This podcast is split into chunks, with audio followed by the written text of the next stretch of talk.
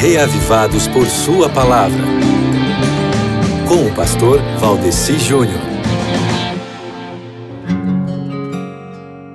Muito bem, estamos aqui mais uma vez com o programa Reavivados por Sua Palavra para o comentário sobre o texto bíblico do dia proposto pelo projeto Reavivados por Sua Palavra, que no caso de hoje é o Salmo 137, no qual os sentimentos dos israelitas exilados na Babilônia se expressam com intensidade crescente nas três partes que formam este salmo. Esse texto aqui é, na realidade, a gente pode dizer assim que ele é um ápice da poesia hebraica por causa da beleza literária que ele apresenta, né?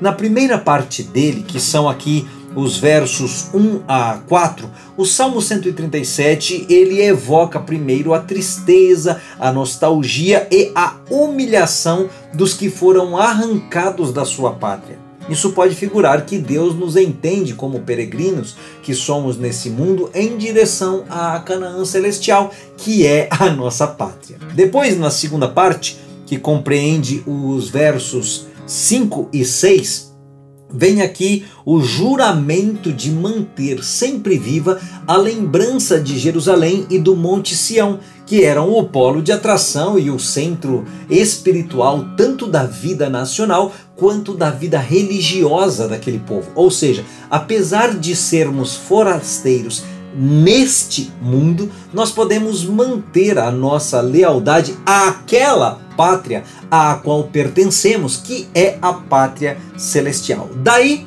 por fim, nos versos 7 a 9, sem nenhum aparente link, surge uma imprecação fervorosa contra aqueles que contribuíram para que Israel fosse à ruína, concluindo o salmo com sua terceira parte aqui, então, que são os versos 7 a 9, né? Realmente Malditos sejam todos aqueles que querem destruir a nossa oportunidade de salvação em Cristo Jesus. Bom, Nesse Salmo 137, você aprende que Deus é um juiz sempre justo que pode reverter situações e que quer lealdade da sua parte, meu querido amigo ouvinte, para que assim possa melhor cuidar de você, para que assim ele possa cuidar melhor de você.